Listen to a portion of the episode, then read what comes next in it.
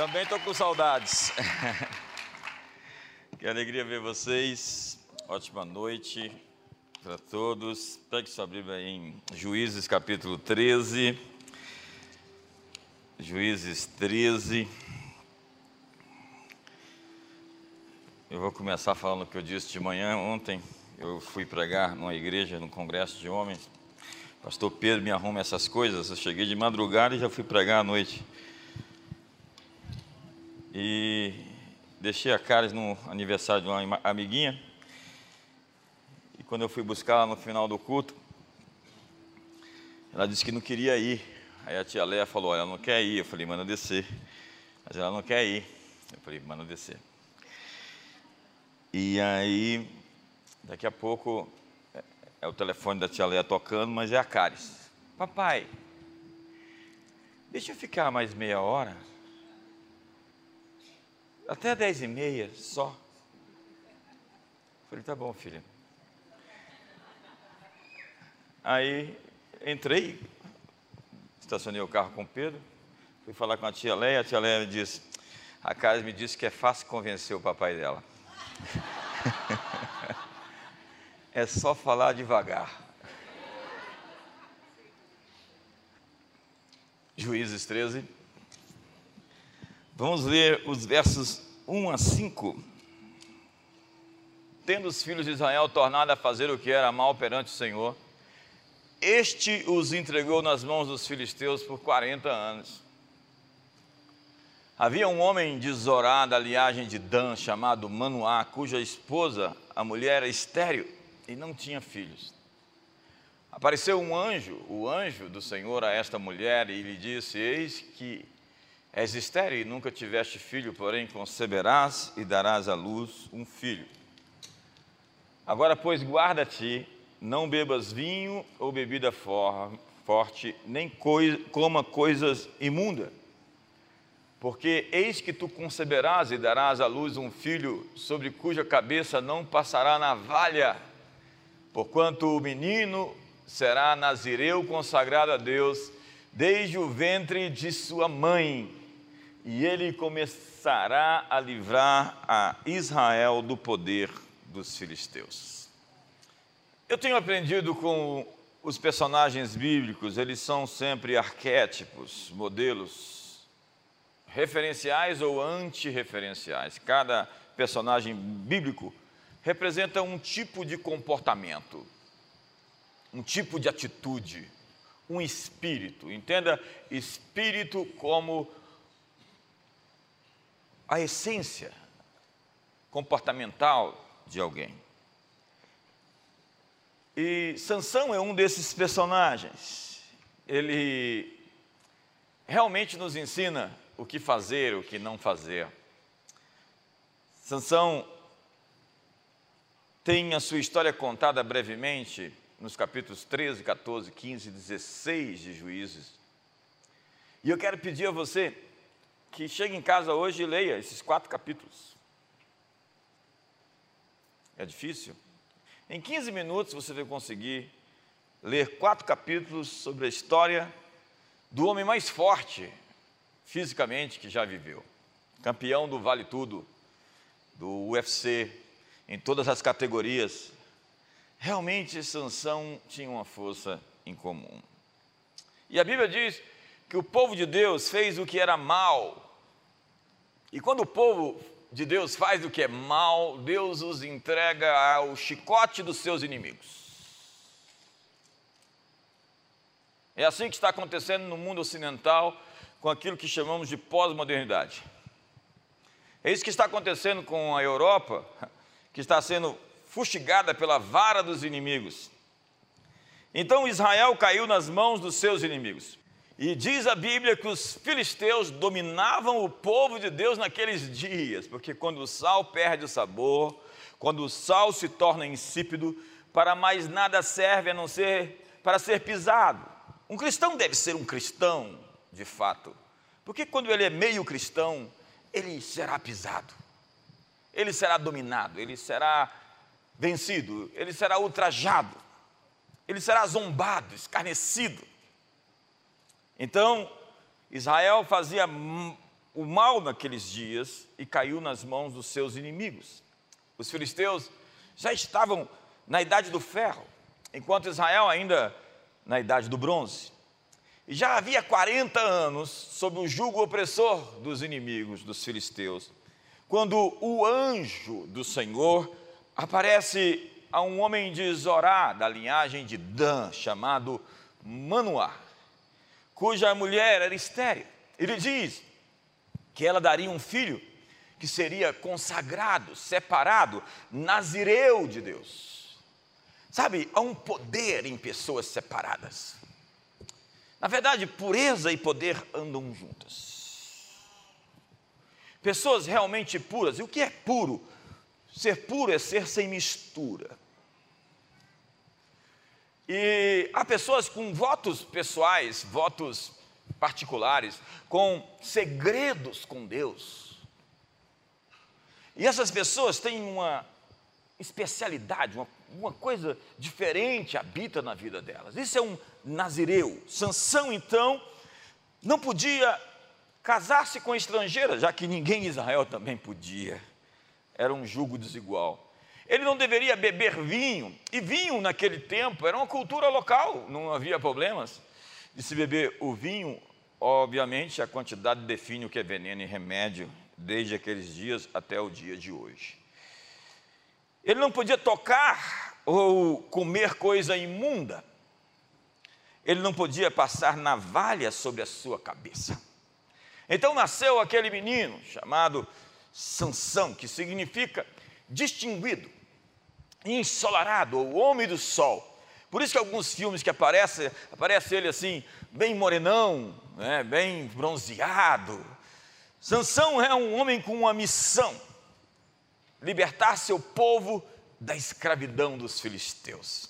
Todos nós nascemos com uma missão, com um propósito, com um plano. E Sansão teve o privilégio de ser vaticinado, profetizado. Ele já nasceu sabendo o que deveria fazer. Que privilégio! Diz o texto, e ele começará a livrar a Israel das mãos dos filisteus. Agora, qual o segredo da força de Sansão? Em que consistia o seu poder? Qual era a fonte do seu vigor físico? Sansão era um homem que tinha votos de consagração ele foi investido do poder sobrenatural de Deus e era uma verdadeira fortaleza, um símbolo nacional, com habilidades e forças fenomenais. Ele era a maior dor de cabeça dos filisteus. Os filisteus tinham muito medo de Sansão. Mas o que acontece? Sansão começa a quebrar os seus votos. Ele se casa com uma mulher estrangeira ele vê uma timanita, lá de Tímina, vai até os, a terra dos filisteus e se apaixona rapidamente por uma mulher. Sabe, eu tenho medo de gente que se apaixona muito rápido, porque deixa de se apaixonar mais rápido ainda.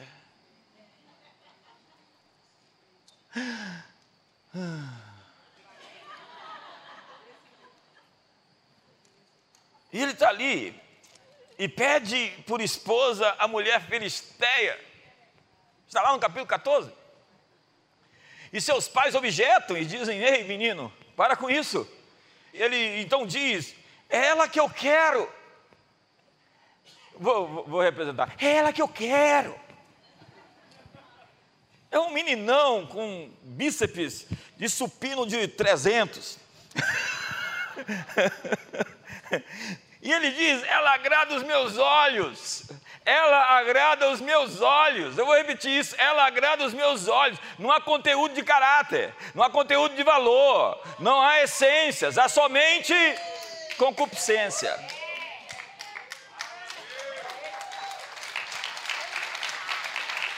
Sansão era forte, porém emotivo, carente, apaixonado e controlado pelos seus instintos. E ele foi vencido pela sensualidade. Há homens hoje vencidos pela sensualidade, e a sensualidade traduz-se é a idolatria por um sentimento. Pecado não é uma lista de pode ou não pode. Pecado vem de um conceito de quem governa quem. Tudo me é lícito, mas nem tudo me convém, ainda mais as coisas que eu me deixo dominar por elas. O que te domina é seu senhor, e você é seu escravo. E se a luxúria te domina, ela é o seu algoz.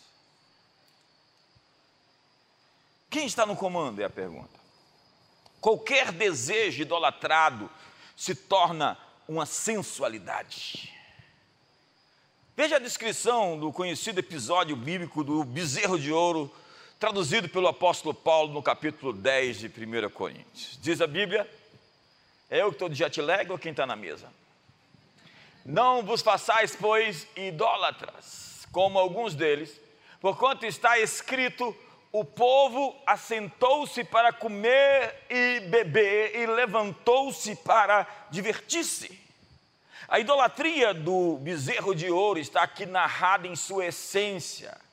É a adoração dos sentidos, é o hedonismo, o prazer, querer diversão a qualquer custo, é uma adoração aos sentidos. Quando alguém perde a cabeça e coloca tudo em jogo por um caso amoroso, está colocando a criatura no lugar do Criador é ela que eu quero. Ela agrada os meus olhos. Mas, moço, essa menina é terrível. Ela só ouve a Anitta. É discípula. Mas é ela. A obsessão causada por homens apaixonados é uma idolatria. Eu vou repetir isso, vejamos o texto bíblico e não pratiquemos imoralidade, como alguns deles o fizeram e caíram num só dia. 23 mil. Essa já é a descrição de um outro episódio. Entenda. A idolatria está aqui associada à prática de pecados sexuais. É a quebra do primeiro mandamento. Adorar a Deus sobre tudo, amar a Deus sobre todas as coisas. Um homem que se apaixona por uma garota, ou uma mulher que se apaixona por um garoto e deseja de qualquer forma, faz qualquer coisa por ela, comete idolatria. Uma mulher verdadeira não quer um escravo dominado pelos sentidos, uma mulher quer casar-se com um rei.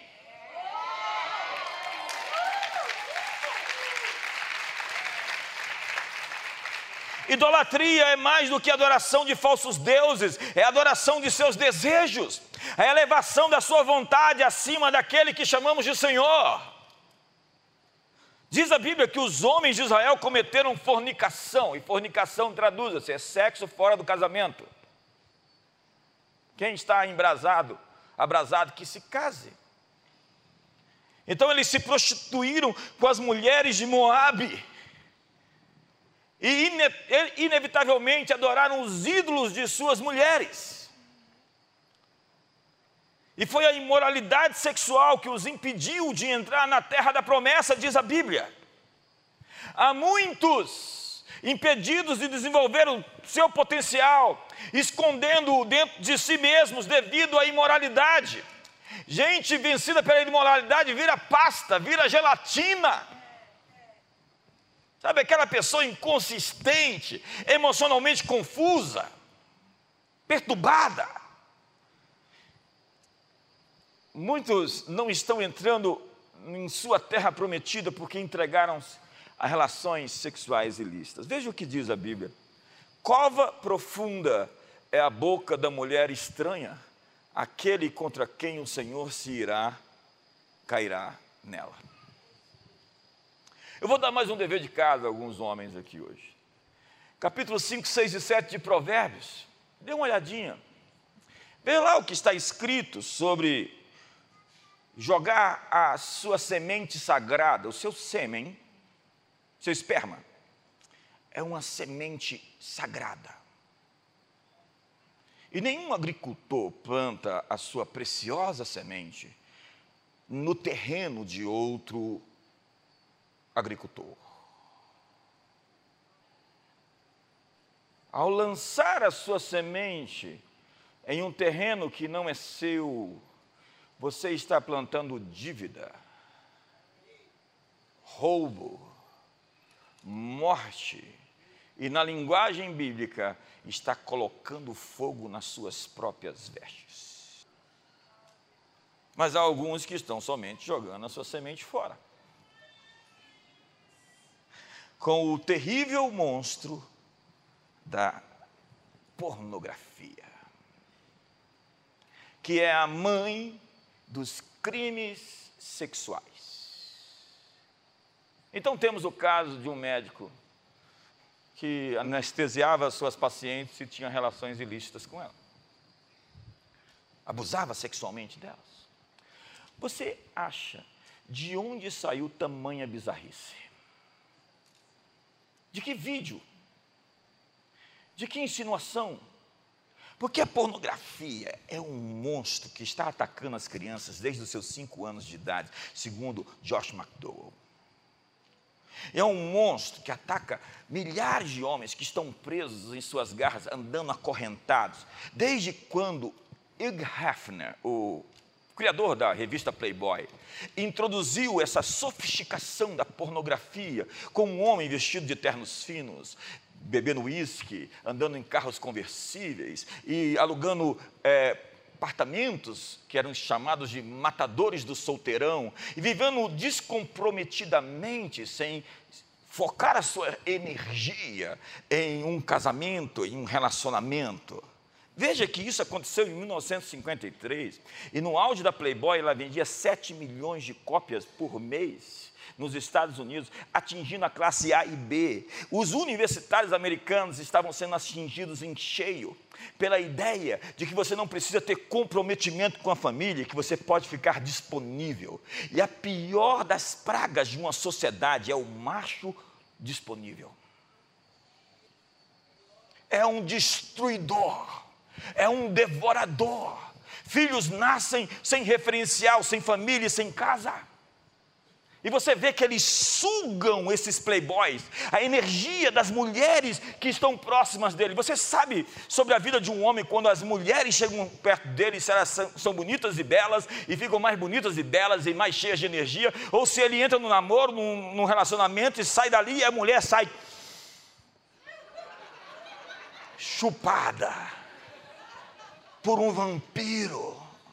Estude a história do Hefner. Eu, para escrever esse meu novo livro, Tentei entender quem era esse cara. Ele é simplesmente uma das figuras mais mal entendidas no seu papel nos Estados Unidos e no mundo, porque ele é um dos pais da revolução sexual. Ele leu o livro do Alfred Kinsey, que dispunha sobre a sexualidade americana, e ele resolveu intencionalmente destruir o que chamava de espiritualidade puritana americana. E com isso, ele tentou reinventar o homem. O homem não era mais dedicado às próximas gerações, a formar filhos, indivíduos poderosos, a ter famílias nobres e fortes, a ter um casamento, a ter um emprego, a se formar, a se graduar e a deixar um legado. Não, o homem agora era um play, divertir, boy, menino. Meninos que querem se divertir, senhoritas, fiquem longe desses cafajestes.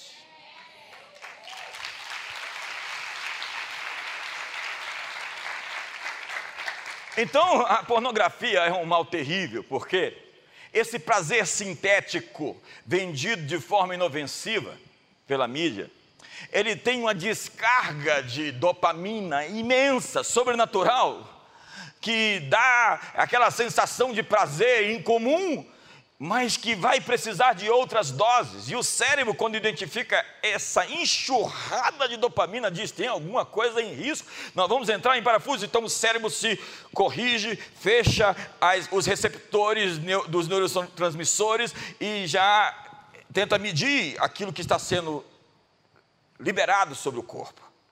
Então, o sujeito que está ali querendo prazer vai precisar de maiores doses, como qualquer droga. Então ele precisa de uma droga maior. Então aquele sexo comum, esse voyeurismo de ver pessoas fazendo sexo já não me serve. Então eu preciso agora de uma mulher fazendo sexo com um animal. Não, eu preciso agora, eu preciso agora de um, de um sexo com crianças. Não, eu preciso agora dopar uma mulher e fazer sexo com ela, porque é isso que me dá prazer. Não tem fim essa fantasia, porque a carne é um Deus insaciável. E um sujeito vencido pela pornografia é um impotente sexual, porque ele não tem prazer no sexo normal. Ele não tem foco, não tem produtividade e não tem amigos.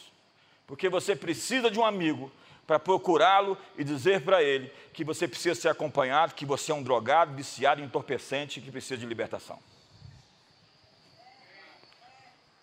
Compulsividade, perda de foco, improdutividade, impotência sexual. Sansão foi vencido pela sensualidade. E a fraqueza de Sansão era a sua vida moral. Ela diz: é ele que eu quero, é ela que eu quero, ela agrada os meus olhos. Lembre-se como terminou Sansão. Seus olhos foram furados. Sansão é um homem carismático, ungido, com um chamado de grandes proporções, proeminente, amado, com picos de sentimentos, apaixonado, com desejos ardentes, dominado pela luxúria, que termina a sua vida como todos estes dominados de maneira muito triste.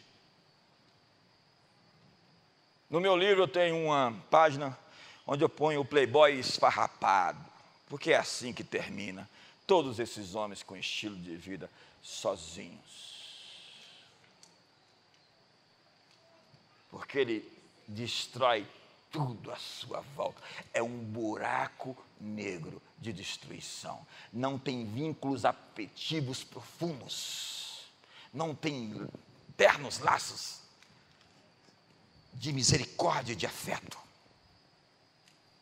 Sansão desprezou o conselho dos seus pais. E as consequências de desonrar os seus pais é, em primeiro lugar, encurtar sua vida. Honra o teu pai e sua mãe para que se prolonguem seus dias na terra.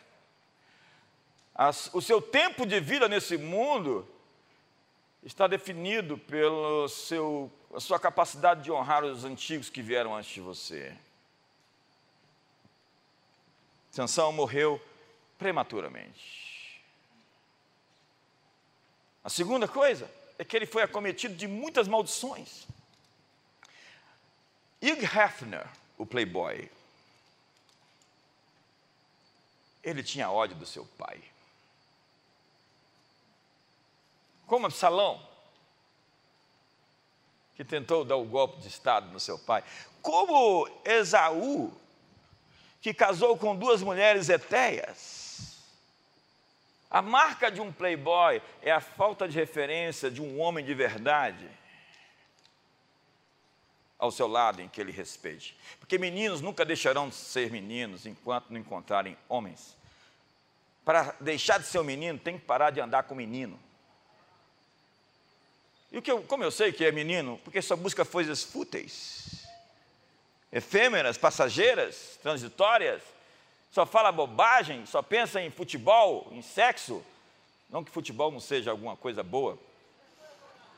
Não, não tanto. Um, homem, um menino nunca pode se tornar um homem enquanto ele viver num universo feminino. Meninos se tornam homens quando ele convive com outros homens. Meu pai me ensinou a dar um nó na gravata, meu pai me ensinou a pescar, colocar uma chumbada em um anzol. Essas lembranças são inesquecíveis. E quando você vê um homem tentando fazer tudo sozinho, e não, não, não, não, não, você descobre o espírito da orfandade. Não quer aprender com ninguém. Vou pegar um tutorial na internet. E quando vai pegar na internet, ainda está tudo bem. O pior é quando não consegue aprender nada, porque não se é ensinável. Dê um sorriso para o seu irmão e fala, vai melhorar.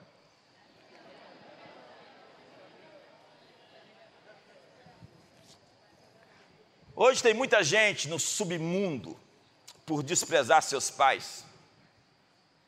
Vícios, problemas psicológicos, financeiros, enfermidades são respaldadas pela atitude de desprezar os pais. Pais vieram de outra geração e você não estava lá você não calçou os sapatos deles, você não viveu a época deles para entender tudo o que eles sofreram e por que agiram como agiram. Eu vim aqui essa noite para te dizer que está na hora de você perdoar os seus pais e entender que o que eles viveram, o que eles deram, pode não ter sido o melhor, mas para eles que viveram as circunstâncias e os contextos que tiveram, foi o melhor.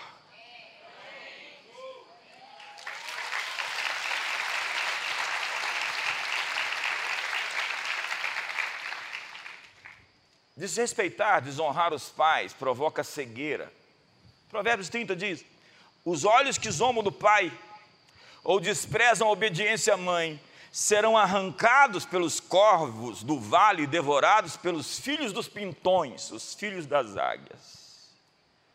Isso significa pessoas cegas sem conseguir encontrar soluções na vida, caindo nas ciladas do inimigo Somente a reverência e o respeito à figura maternal, paternal, já gera em você uma disposição de errar menos, de acertar seus caminhos.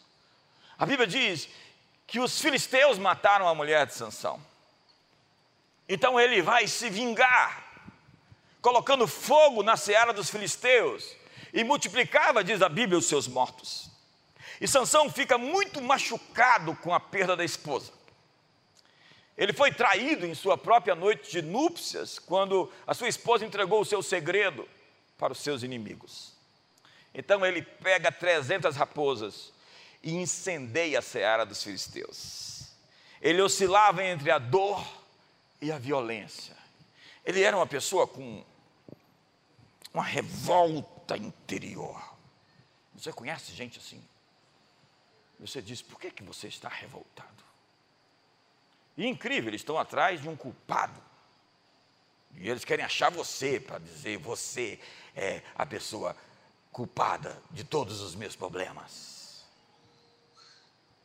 Então os filisteus sobem contra Judá e procuram Sansão, está em Juízes 15, verso 14. A procura de Sansão e seus compatriotas o entregam amarrado com duas cordas novas. E diz a Bíblia que, chegando a Leí, os filisteus saíram ao seu encontro jubilando. Ele estava amarrado. Porém, o Espírito do Senhor de tal maneira se apossou dele que as cordas que tinham em suas mãos derreteram. Olha que linguagem forte. Ele era um Avenger. Ele encontra uma queixada de jumento logo depois e chama todo mundo. Era um mil, ele fala: pode entrar, eu estou pronto. E com uma queixada de jumento, ele mata um exército inteiro. E ali fica com tanta sede em Leí e clama a Deus. Sansão ora. Sansão é o tipo de pessoa que ora, só ora quando o negócio está no fim. E Deus salva a sua vida. Às vezes que você vê Sansão orando, sabe quando que é? quando ele está para morrer. Tem gente que é assim, vai orar e jejuar quando o bicho está pegando. E se essa é a sua maneira de viver, o bicho vai pegar sempre. Se essa é a maneira de Deus chamar a sua atenção, tem gente que não pode ter uma folguinha, que já começa a namorar os trambiques. Então Sansão desce a Gaza. Já estou no capítulo 16. E ele arruma outra mulher. Agora uma prostituta. Ele foi desafogar suas mágoas no prostíbulo. Foi lá para o bar do. Eu não conheço nome nenhum bar, você sabe? Algum...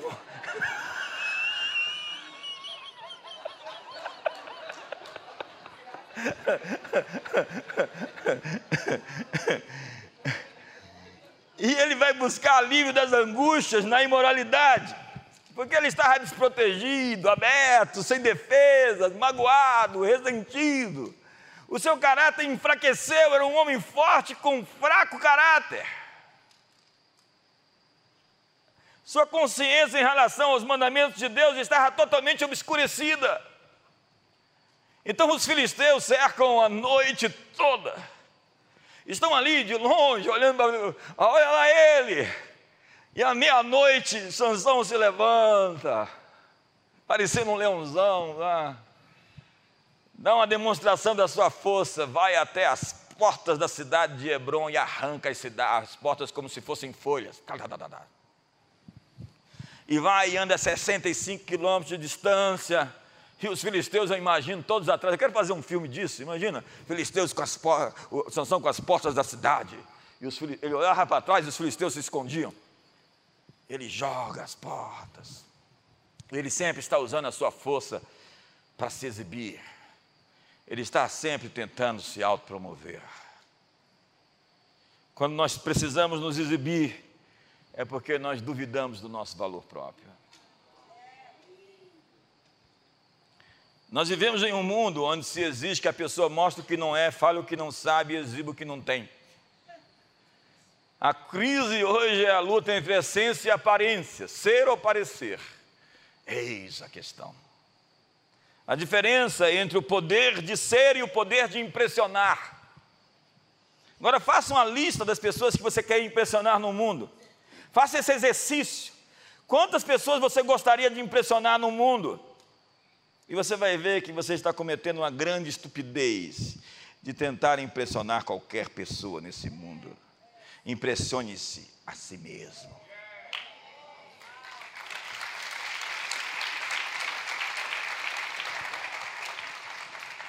Porque quando nós precisamos dos outros para nos valorizar, nós estamos valorizando os outros e não nós mesmos. Então Sansão comete o seu segundo erro crasso. Havia um leão morto. Depois que ele passou ali, onde as abelhas haviam construído uma colmeia. E você lembra, um nazireu não podia tocar em um corpo de um cadáver. Porque para permanecer forte, você tem que ter mãos limpas. Mãos limpas. Olhe para suas mãos. Diga, mãos limpas. Você consegue sorrir? Na história do seu casamento, depois de quebrar o voto de não tocar em uma coisa impura, ele propõe uma brincadeira aos seus convidados. E ali naquela festa regada a vinho, não se fala claramente que ele bebeu, mas ele estava na roda dos escarnecedores, e isso é comprometedor. Se relacionar com pessoas dentro do ambiente de trabalho profissional é a normalidade. Você está ali estabelecendo critérios, administrando pontos, mas desarmar-se e ficar aberto completamente no meio de pessoas com valores pervertidos é expor-se à contaminação espiritual. Então Sansão propõe uma brincadeira aos seus convidados. Ele diz: Do comedor saiu comida, e do forte saiu doçura. E em três dias não puderam decifrar o enigma. Ele estava fazendo piada do voto que ele quebrou. Ele estava brincando com fogo, com assuntos sérios, e fazia poesia dos seus dramas pessoais.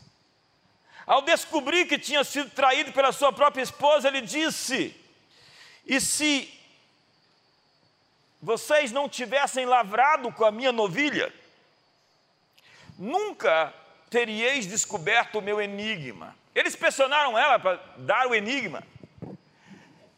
Então, Sansão, na roda dos escarnecedores, foi quebrando seus votos um por um. Quão importante, antes de escolher o caminho, é escolher quem vai com você. Eu estou numa estação da minha vida que eu quero escolher as pessoas próximas de mim. Se eu já fazia isso, hoje eu estou decidido a fazer muito mais. Não subestime o poder da influência de pessoas que estão próximas de você. junte-se aos bons, e você será um deles. Terceiro, Sansão quebra o seu terceiro voto. Como o Nazireu não podia beber, e eu tenho visto pessoas ficando fracas na fé por causa de bebida. Teve gente que ficou alcoólatra durante a pandemia. Porque elas não têm uma experiência com o Espírito Santo, elas enchem a cara. E toda vez que um homem de Deus bebeu, ficou bêbado, deu ruim. Sempre dá ruim. E tem uns caras que ficam assim, piloto de Fórmula 1. Ficam assim, ricardões, assim, olá, baby. Parece que baixa um negócio nele fica violento, agressivo, fica inteligente, sabedor. É tanto espírito, né, que facilita a entrada, tantos acessos, tantas influências. Um homem cheio do Espírito Santo não precisa encher sua cara. Então chegamos no clímax da história. Depois dessas coisas, ele se apaixonou por uma mulher, está lá no capítulo 16, verso 4. No vale de Soreque, estude cada uma dessas palavras, tem tudo um significado. Chamada Dalila. Dalila quer dizer sensual. É uma mulher transpirando pombagira. Oh, não pode nem falar mais isso, né? É uma mulher transpirando. Como é que chama o nome mesmo? É o hormônio feminino? Feronômio não, tem outro. Estrogênio. Estrogênio. Você tem até medo de olhar, você fala assim, meu Deus, calma aí. Os príncipes filisteus ofereceram um fantástico suborno a Dalila. Disseram a ela: Ei, entregue a força dele. Vamos ler o texto.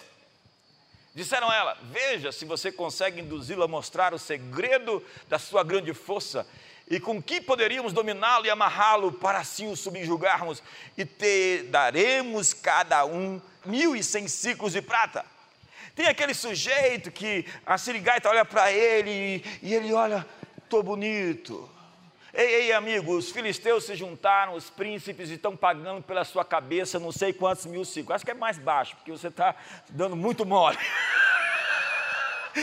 seu preço está mais barato. Quanto mais resistir, quanto mais apostar em você, quanto mais lutar contra o pecado, mais caro você fica.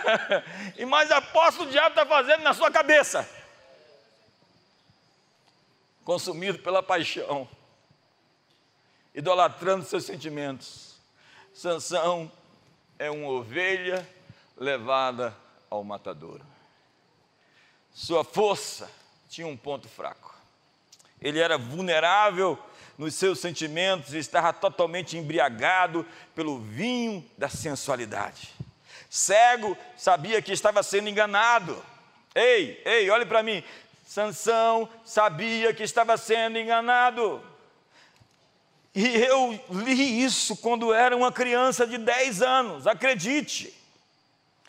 Eu Passei esse texto e vi, Dalila enganou ele uma vez, chamou os filisteus, os filisteus apareceram, e Sansão foi lá e botou todo mundo para correr. Dalila enganou de novo Sansão, Sansão acordou e botou todo mundo para correr. E eu falei, então só pode ser mentira. Eu, uma criança de 10 anos, dizia: um homem não pode ser enganado tantas vezes pela mesma mulher. E o pior, que pode.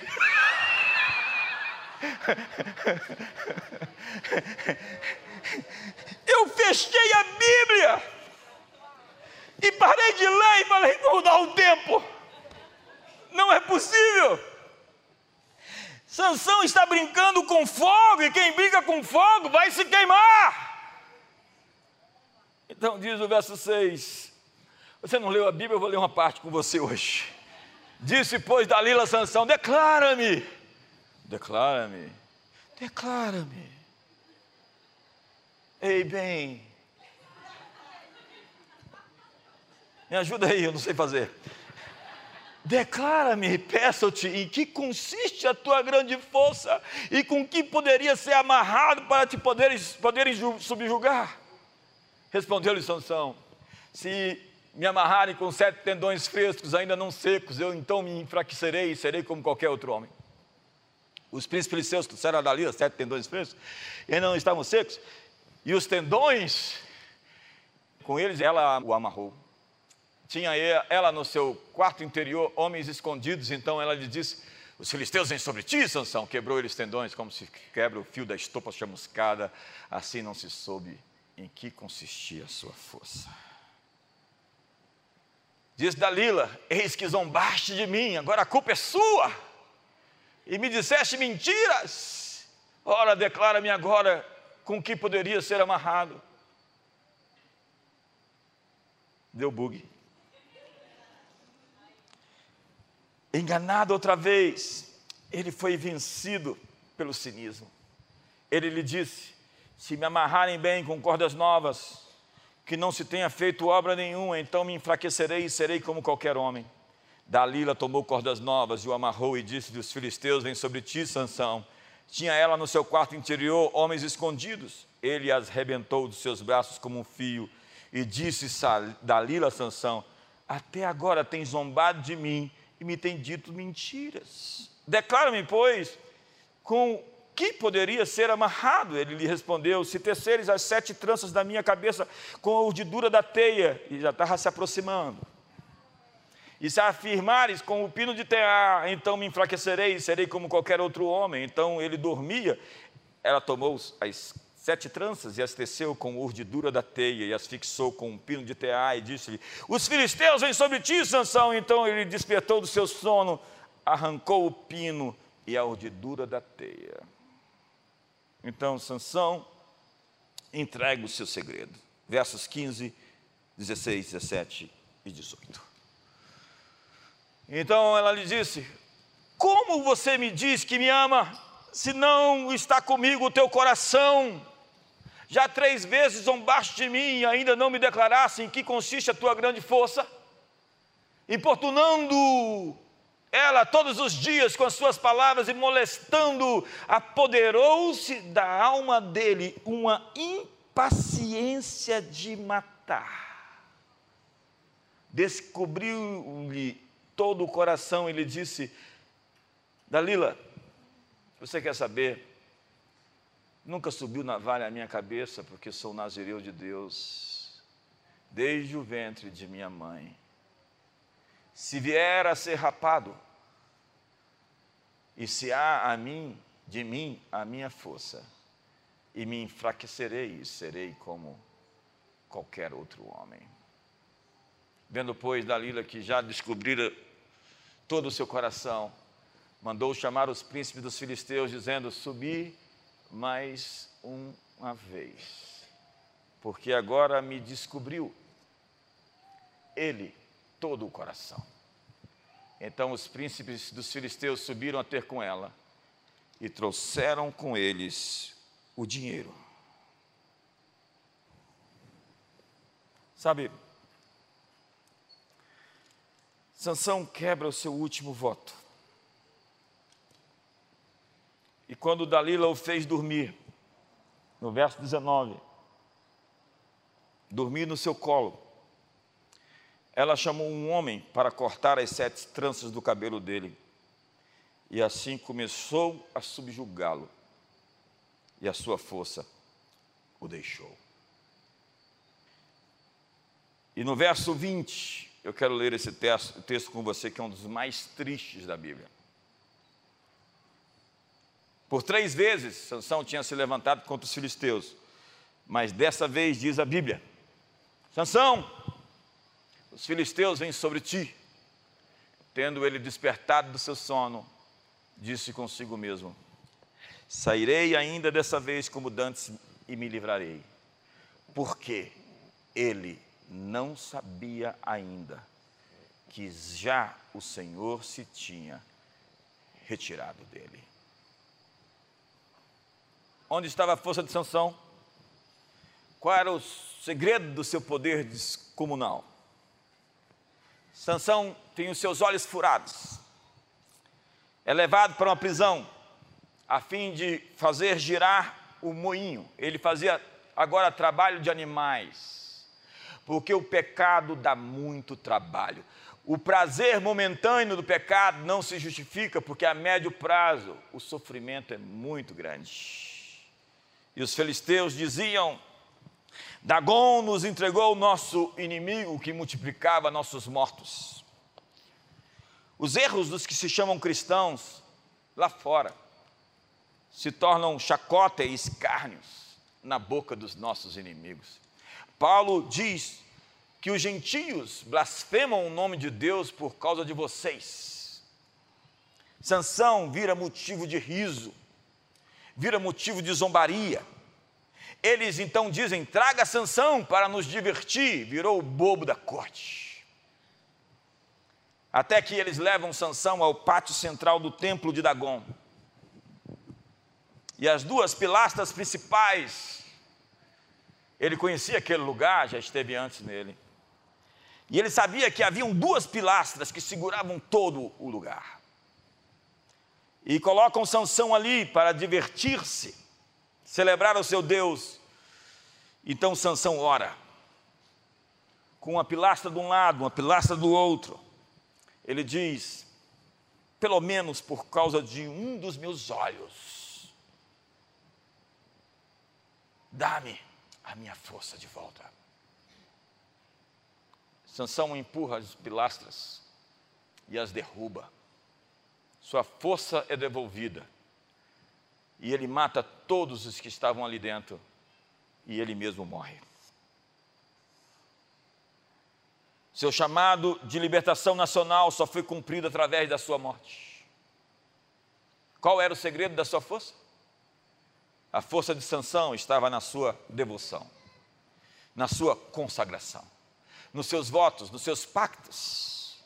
Eu vejo pessoas dizendo: Eu estou me sentindo fraca. E eu fico perguntando: quais votos que você não está cumprindo? Como você quer se sentir forte assistindo aquelas programações, aqueles vídeos? Flertando. Como você quer se sentir forte se você não tem uma vida que se consagra, que jejum e que ora, que se dedica ao estudo da palavra, como você quer se sentir forte em Deus se você não tem devocional, vida minimamente consagrada para Deus? Senhoras e senhores, não dê a sua força aos estranhos. Não entregue o segredo da sua força aos inimigos. Não quebre os seus votos de consagração a Deus Hoje é um dia de você repactuar, reforçar os seus votos com Deus.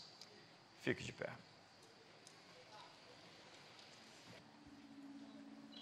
Votos de casamento. Nós somos contra o divórcio, o repúdio, a separação. Votos de santidade, de castidade até o casamento. Como eu disse, se você está abrasado, se casa. Não deveria se casar somente porque quer sexo. Porque o pior de tudo é que essas pessoas, muito afim de sexo antes de casar, depois que casa, não faz mais sexo.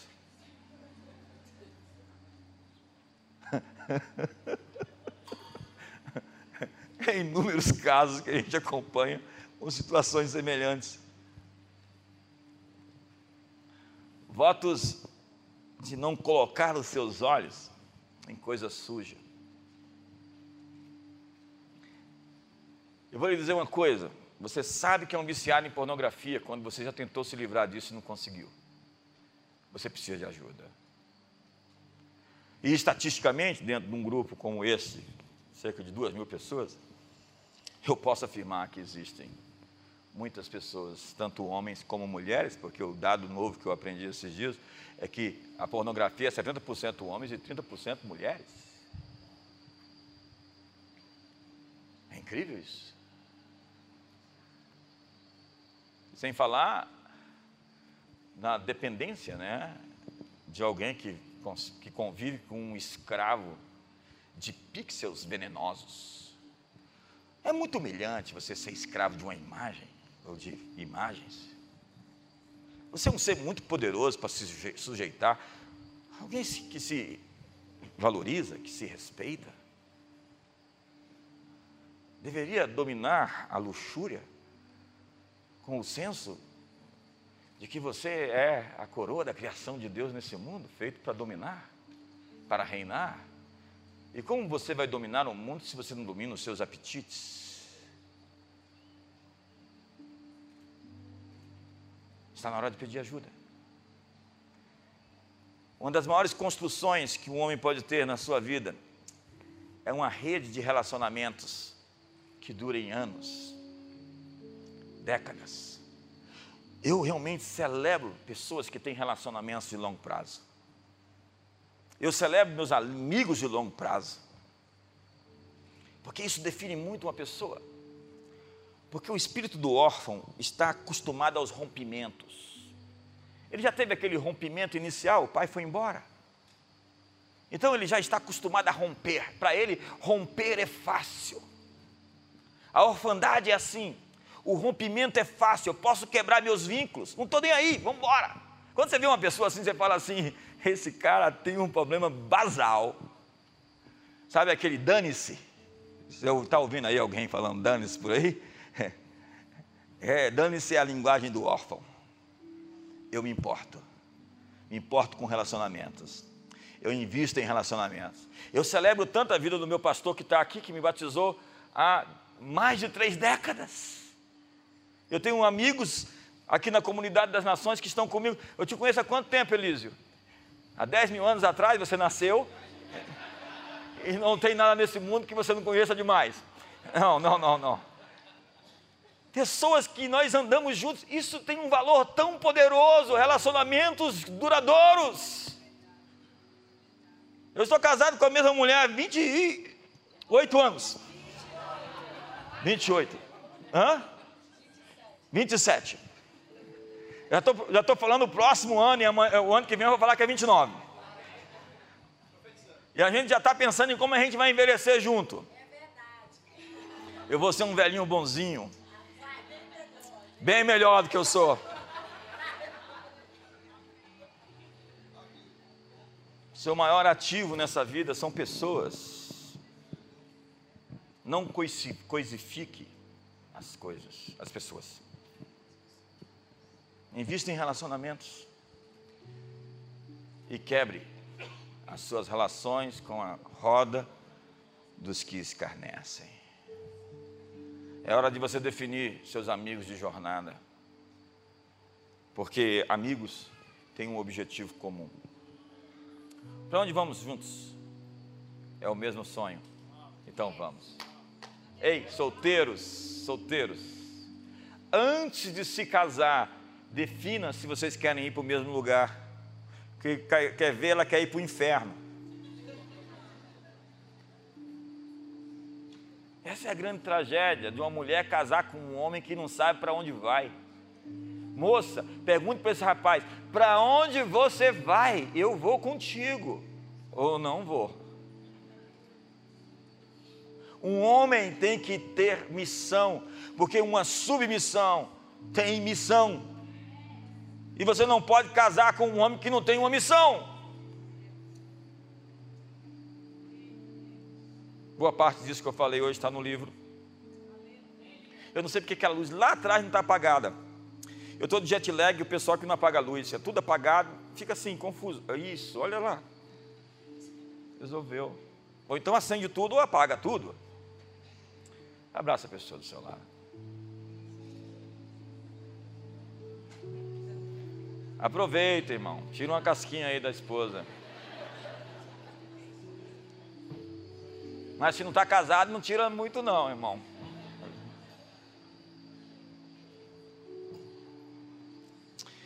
Eu vim aqui hoje com uma palavra. Deus vai entregar de volta a sua força. mas essa força tem que ser usada com o objetivo de glorificar Deus. Deus vai te dar força financeira. Ei, você pegou essa palavra? oh, eu sinto que essa é uma palavra de Deus para você. Deus vai te dar uma força relacional, uma força carismática, uma força de influência nas pessoas. Deus vai te dar uma força de aliança conjugal, um casamento que as pessoas vão se espelhar, não que seja perfeito, não que seja sem defeitos, não que você não tenha crise. Eu tenho um problema de gente que fala, eu nunca brigo com minha esposa. Eu falei, quem se, quem se anulou? A Dias estava brigando comigo dentro do avião, voltando para cá.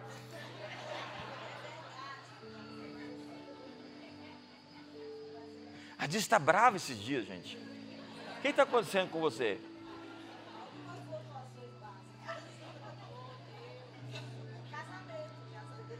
Como o ferro se afia com o ferro, assim o seu amigo é o seu melhor amigo. Sai faísca, mas a gente não se larga, porque nós só temos a nós mesmos. Nós vamos discutir e brigar, mas nós vamos permanecer junto. Nós vamos continuar olhando nos olhos. Nós vamos continuar se amando. Nós vamos continuar se perdoando. Nós vamos continuar se suportando. Nós vamos continuar levando os fardos uns dos outros e a gente não vai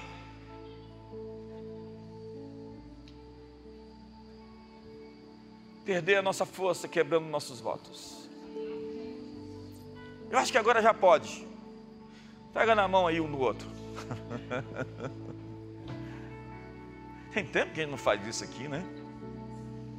Estamos juntos? Juntos somos poderosos. Juntos tem uma fusão dos núcleos uma sinergia, uma explosão está acontecendo. Deus está te entregando a sua força de novo. Deus está te entregando uma sabedoria. Deus está te entregando uma graça. Deus está te entregando um favor. Deus está te entregando uma bênção. Deus está te entregando uma revelação. Deus está te entregando uma unção. Então levante a mão do seu irmão agora e ore com ele. Veja que coisa bonita está acontecendo. A força do Senhor, dos votos de Deus. Senhor, em nome de Jesus, Hoje ore. Libere, libere, libere, libere, libere, libere. Libere palavras, libere destino. Libere palavras, libere destino. Libere a unção. Libere a visão. Você teve seus olhos cegados, furados. Deus está entregando o seu olhar, sua visão outra vez. Sua visão está voltando. Você vai continuar, vai ver, vai enxergar, vai perceber, vai discernir, vai reconhecer. Deus está ungindo você, é vestindo você, empoderando você, capacitando você.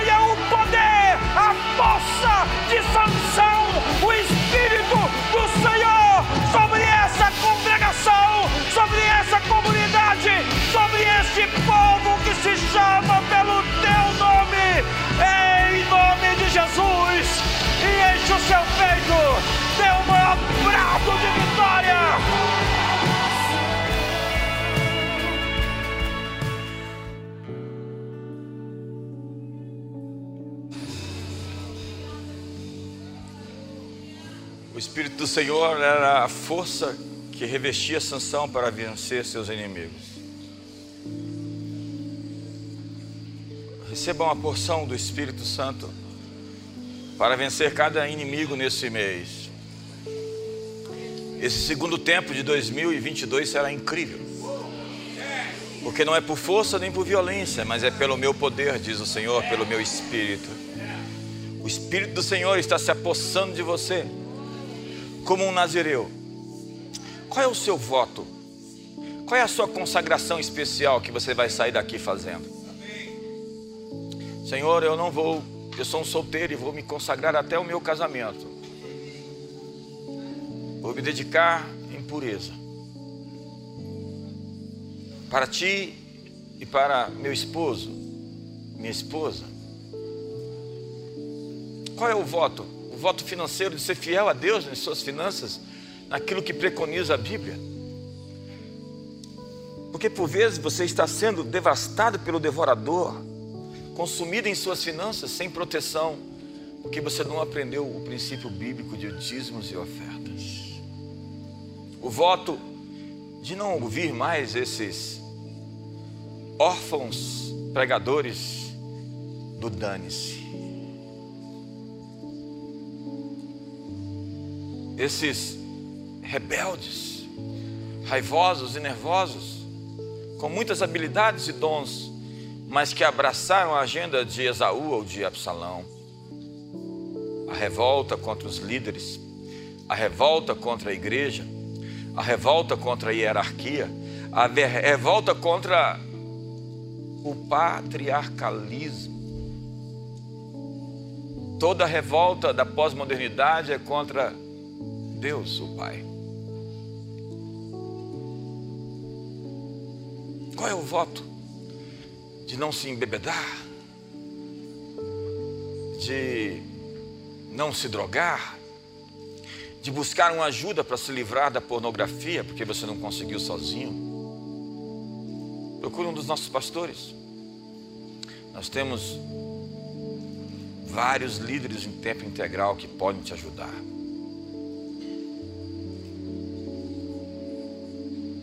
Não deixe de fazer sua inscrição para modeladas para uma hombridade. Na hombridade eu vou estar lançando um curso sobre masculinidade. E eu quero desafiar você. Como Davi falou a Salomão, coragem e ser homem. Porque homem e coragem são palavras sinônimas. Homens medrosos são meninos assombrados. Deus está te dando coragem coragem para fazer as coisas certas, coragem, para atropelar seu ego, coragem para atropelar seus hormônios. Sim, as coisas gritam dentro de nós, somos humanos.